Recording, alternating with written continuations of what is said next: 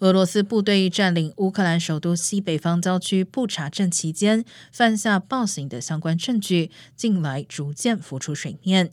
纽约时报》查证过的最新影片证实，俄军曾在当地朝一名手无寸铁的自行车骑士开火。乌克兰军方二月底用空拍方式录到这段影像，当时俄军还掌控这座城镇。影片显示，一名自行车骑士一绕过街角，两辆俄国装甲车就射出数发大口径炮弹。俄国从布查镇撤退后，纽时证实同一地点拍摄到一具平民装束，旁边有自行车的尸体，相关影像被证明为真。